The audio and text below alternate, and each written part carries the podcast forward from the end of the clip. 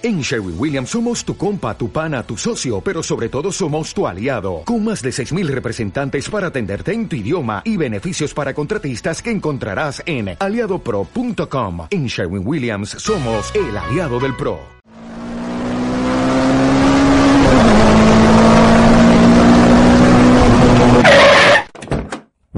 ¡Eh! Hippie fuma pasta. El siguiente contenido es exclusivamente para mayores de 21 años. El objetivo de este podcast es entretener e informar sobre el cannabis.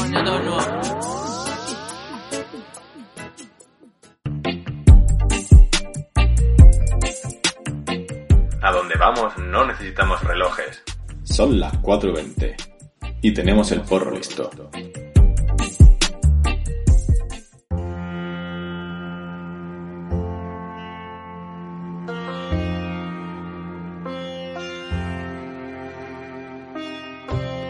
Bienvenidos a la historia de la marihuana. Hoy te voy a contar el primer uso del cannabis en la medicina occidental.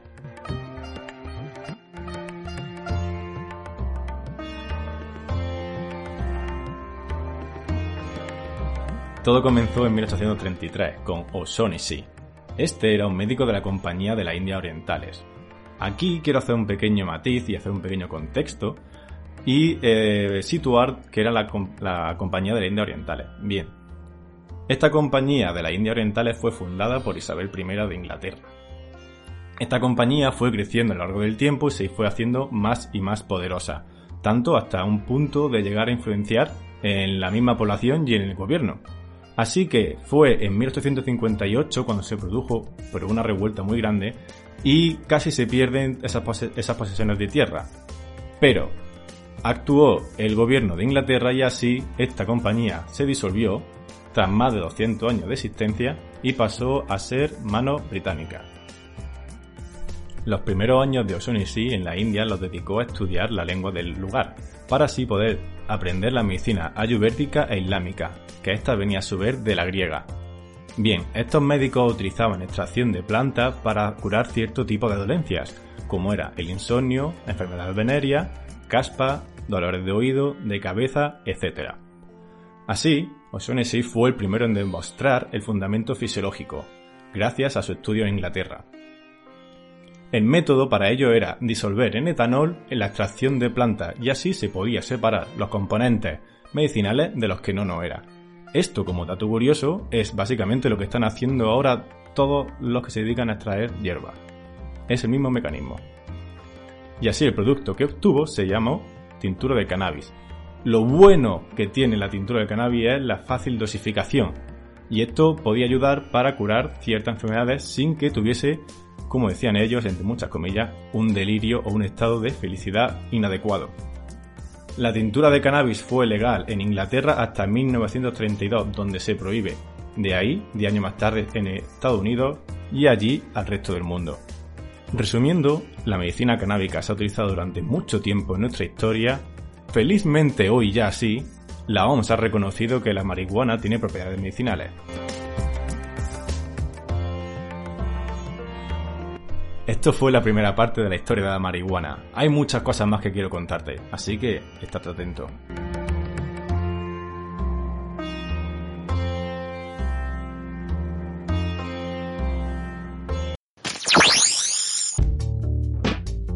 Hola. Es que no sabes qué hora es. Perdona. Y ya, que es el momento de la flor del día.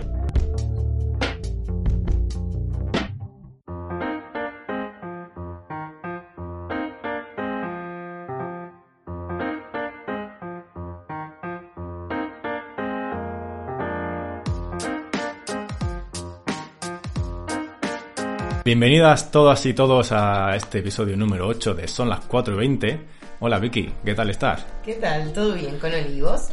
muy bien, con muchas ganas de grabar. Hace ya mil años ¿eh? que no grabamos. Desde... Bueno, son épocas de COVID y ahora, bueno, seguimos en épocas de COVID lamentablemente y cuesta juntarse y, ponerse a producir. Sí, exacto. Pero aquí estamos. Sí, qué bien, Cabut, por fin. Y luego de, mm, del último programa que le dimos le pedimos a la gente que nos ayudara a elegir la cepa que queríamos hablar para el próximo programa. La ganadora fue. Redoble. Pineapple. Sí.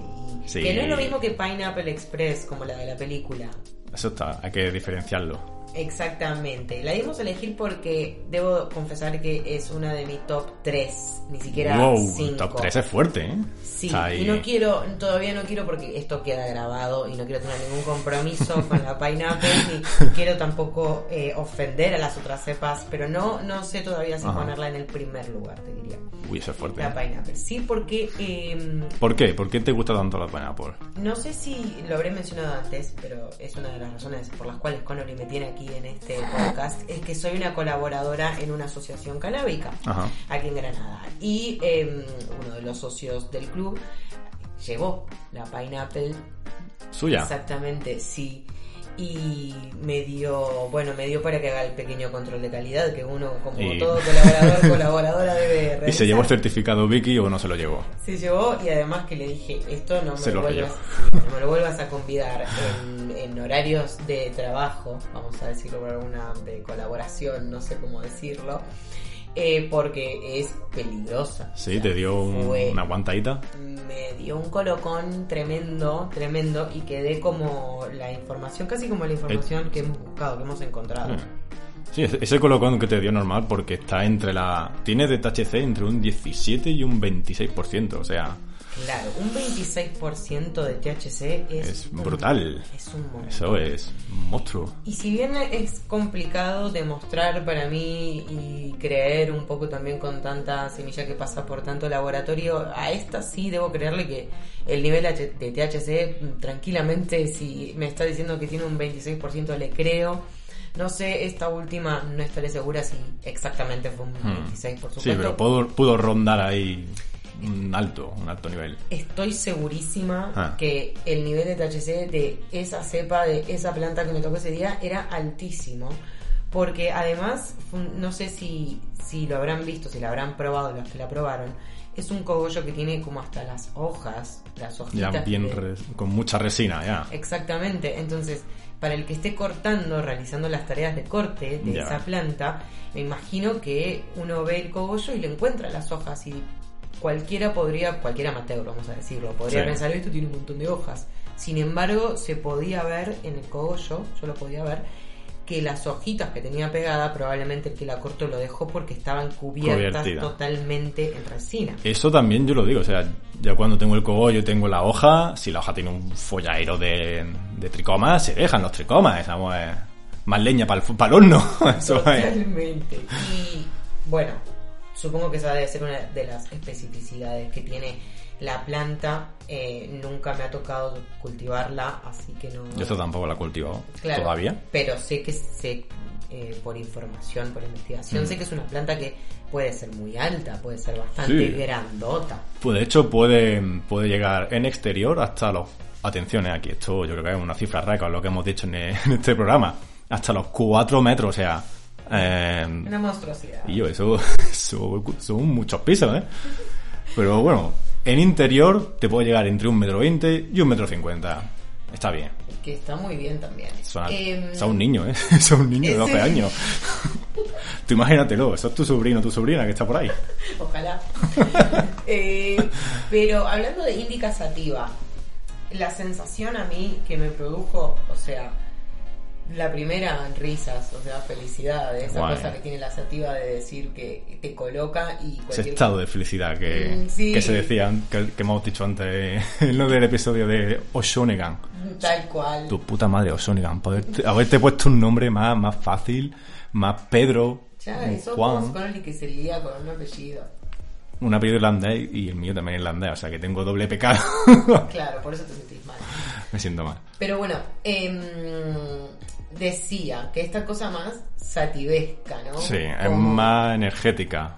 Claro, tal cual. Perdón. Y eh, sí me pasó que cuando uno baja de la pineapple, ahí sí podés descubrir esa otra parte índica que no vamos a, a- a- a profundizar mucho en madres de, claro, de esta planta porque está muy metida la Pineapple Express, que nada que ver con esta que estamos hablando. No, y la Pineapple Kush y está bastante bastante todo mezclado, no se sabe muy bien. Claro, lo que sí pudimos eh, encontrar es que de la pineapple, solamente de la pineapple, eh, parece ser que es un derivado de la Ed Rosenthal Superbad. Y ahí viene la cosa sativa, ¿no? Sí. Este, la Pineapple Express ya es otra, otra La. Pineapple Express es l- el cruce de la OG Kush y de la Pineapple. Esto se menciona y queda muy guay quien lo dice en la mi- misma película de Pineapple Express. Así nos lo recuerda el mismo James Franco. My friend, This is like if that blue oyster shit met that Afghan Kush I had, Yeah. and they had a baby, and then meanwhile that crazy Northern Light stuff I had, and the super red espresso snowflake met the and had a baby, and by some miracle those two babies met and fucked.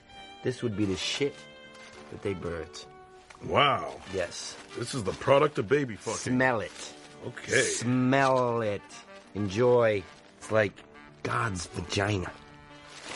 Oh. Em, Tú sabes que el nombre de Pineapple mm, tampoco viene a, a porque sí, no es porque el tío que la creciera tuviera, que la creara tuviera una piña por ahí. No, un fanatismo, ¿no? Te- No, esto no. Es porque sus sabores, sus tricomas, recuerdan a sabores cítricos, tropicales y un poquito así a piña. Y de verdad, eso... ¿De verdad que es? De verdad que es así, esa en mi experiencia, y quizás que también sucede que cuando hay un buen cultivador de por Mm. medio y, y la planta está bien curada, también tuve esa suerte de encontrarme con una Claro. planta, una pineapple de pura, pura cepa, ¿no? Efectivamente. Eh, y qué suerte, porque obviamente el sabor me pareció eso. Y yo, de- o sea, debo reconocer que no soy muy... eh, no suelo prestar mucha atención al sabor, Uy, yo sí le presto mucho sabor, a mí me gusta. Yo soy muy sibarita. Tal cual. No, bueno, yo cuando hay una, cuando me encuentro con una planta con un rico sabor puedo, puedo reconocerlo y me gusta, lo Mm. disfruto. Pero cuando voy a elegir una planta, lo que más me, me, me- me tienta es el colocón. Entonces, Me coloco en ese. me sorprende cuando viene toda el, la comida Claro, cuando vienen los dos, los dos juntos es como... Qué bien. O sea, Qué lindo, qué suerte. Efectivamente. Eh, así que, eh, para, para resumir, para ir cerrando el tema de la fantástica pineapple, eh, debo decir que el sabor es el sabor tropical medio, o sea, medio dulce, pero a la vez cada planta que tiene sabor tiene Es- un toque cítrico. yo, a yo diría que es un sabor fresquito. Claro, Es muy fresquito ese sabor. tropical, la Sí. pineapple. Es dicharracherita. Como... Eso y además que uno de, de mis copas preferidas es la piña colada. o Ah, sea, bueno, entonces ya se junta todo. Soy soy cliché mal, pero bueno. eh, Yo nada. soy más de Sex on the Beach. Claro. ah, listo. Eh, pero en fin, eh, voy a decir que la Pineapple fue en experiencia espectacular, espectacular y A mí también me gustó. Yo mm, me dio una buena sensación también. Y muy, fe- muy feliz, muy happy todo. sí, los, y, eh, fue altamente recomendada también. Sí, sí, sí, eh, recomendadísima. se desapareció. La Pineapple donde la ves, después no la ves nunca más.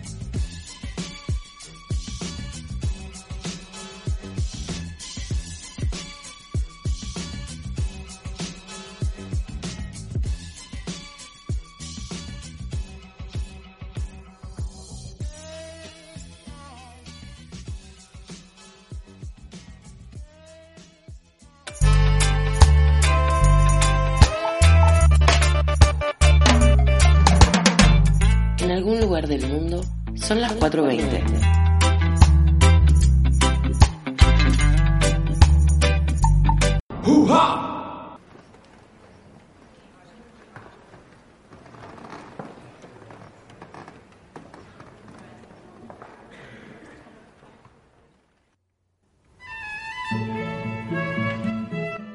Hola y bienvenidos a El Wii Diccionario. Tenemos con nosotros a El Pipa. En el argot canábico, la palabra uña hace referencia a la irregularidad que se produce en un cigarro de marihuana cuando la combustión del mismo no es uniforme. Esta irregularidad se caracteriza porque, mientras un lado del porro se quema a un ritmo normal, el otro se apaga, y el cigarro no se consume por dicho extremo. La etimología de esta palabra proviene de la forma en la que queda el extremo del porro al producirse este fenómeno. Dicha forma se asemeja a la de una uña humana. Antonio, ¿qué le ha hecho este porro, tío? ¿Es que no sabe fumar o qué? Pues fumar polla, ¿qué voy a hacer? pues que esto tiene aquí un pedazo de uña que se podría tocar aquí perfectamente un riff de Megadeth. Compadre, ten cuidadico, tío.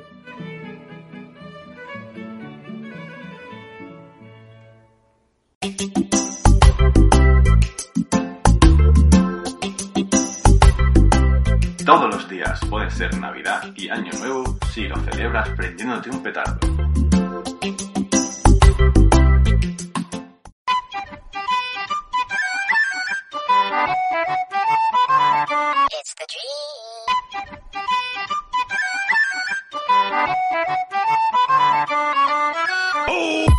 Seguimos en el programa y ahora vamos a dar comienzo a, a esta sección llamada Consejos 420. Hola Yuri, ¿qué tal? Buenas tardes, ¿qué tal? Hola Garbe, ¿qué tal? ¿Qué pasa, gente? Hola Vicky, ¿qué tal? Acá de nuevo, sí. Bueno, nos juntamos. Más que consejo, tipo, me gusta la palabra consejo porque no solamente les vamos a dar un consejo, sino que es como El consejo de sabio. exactamente la asamblea 420. Lo sabes, ¿eh? Efectivamente. Somos la enciclopedia. ¿Qué querés discutir hoy? Hoy vamos a tratar una cosa que he pensado y se titula tal que así. Cosas que pensé que serían buenas hacerlas fumado, luego lo fueron o luego no. Así que Vicky, Eh, cosas que pensé que iban a ser buena idea. Siempre pienso que es buena idea ejercitarme y nunca lo es. O sea, nunca, siempre prefiero el sofá. Discúlpenme, muchachos. Si alguien está del otro lado diciendo también, te reentiendo. Sí, así que bueno, un día, y como siempre estoy fumada, siempre, siempre, siempre, si voy a ejercitarme también lo voy a hacer fumada. Ya sé que se escucha por ahí, ¿no? Que no, que no da. Eh, así que un amigo me regaló unas bandas elásticas. Ajá. Así que dije, bueno, voy a empezar a usarlas y empecé y me re divierten y está buenísimo.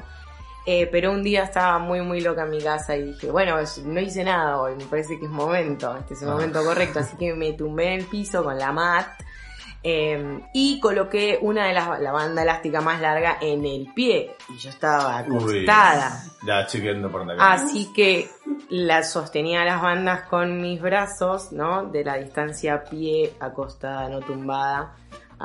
Y bueno, nada, solté la banda elástica, boludo. La solté y, Y- me la di de lleno en el ojo izquierdo. ¡Gas en toda la boca! Y estuve una hora con un hielo y tipo pensando cómo hacen los tipos para cagarse a piñas. Yo no lo puedo creer, ¿por qué se pegan? No puedo ver, no voy a ver nunca más. Bueno, Entonces en este caso no fue una buena idea. eh, no, no, eso, no lo hagan fumados, tengan cuidado con las bandas elásticas. Garbe, ¿tú qué me dices? Pues yo tengo dos. ¿Cuál es la primera? Una guardo el recuerdo, la otra no mucho, pero fue la primera comerme un fuera bocado.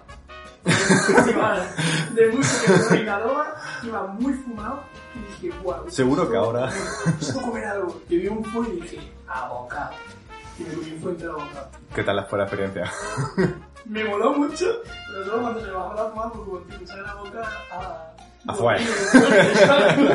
¿Qué cosa me ha pasado? Que una indigestión que flipa. Bien.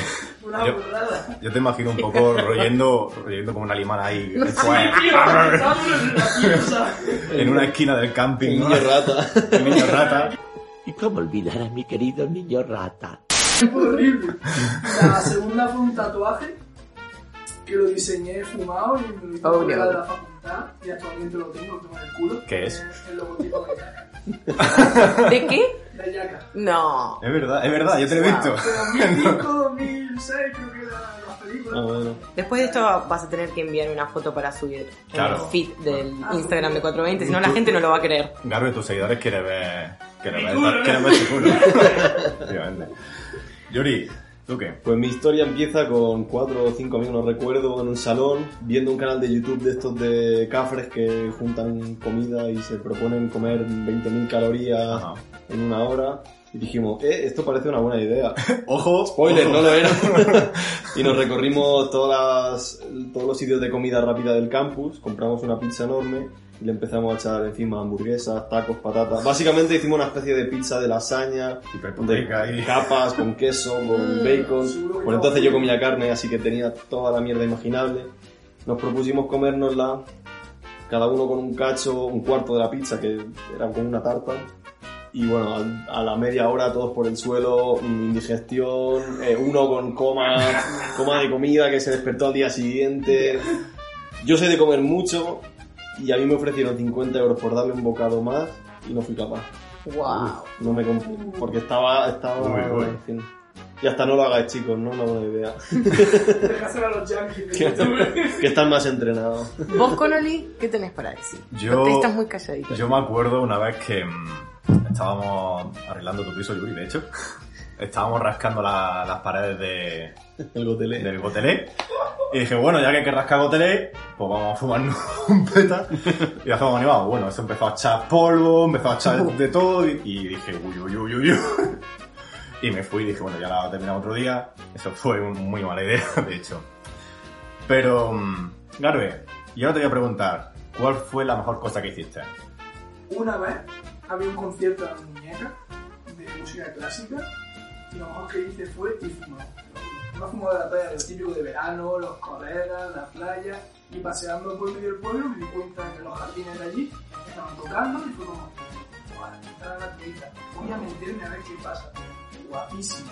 Lo recomiendo muchísimo. Hay música de, es increíble. Eso me recuerdo, yo tuve una, una experiencia similar de... eh, Estaba pasando en, el parque hacia Lorca, aquí de Granada, y era cine de verano y estaban poniendo una peli de los manos Marx y dije, uy, ¿Cuál?